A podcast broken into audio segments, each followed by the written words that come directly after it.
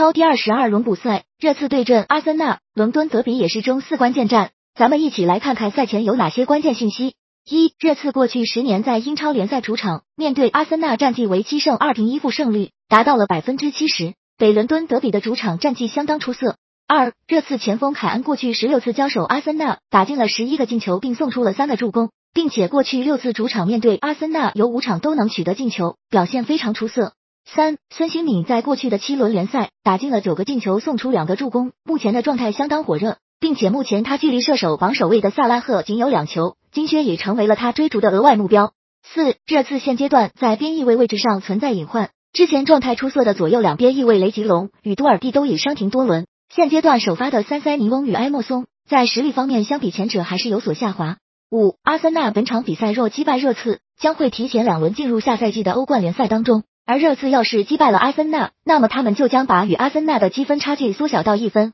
在最后两轮当中继续保持争四的悬念。六，虽然阿森纳近期胜率有所提高，但是在帕泰和蒂尔尼持续缺席的情况下，最近的八轮比赛他们只零封了一场，不论胜负基本上都会有兜球。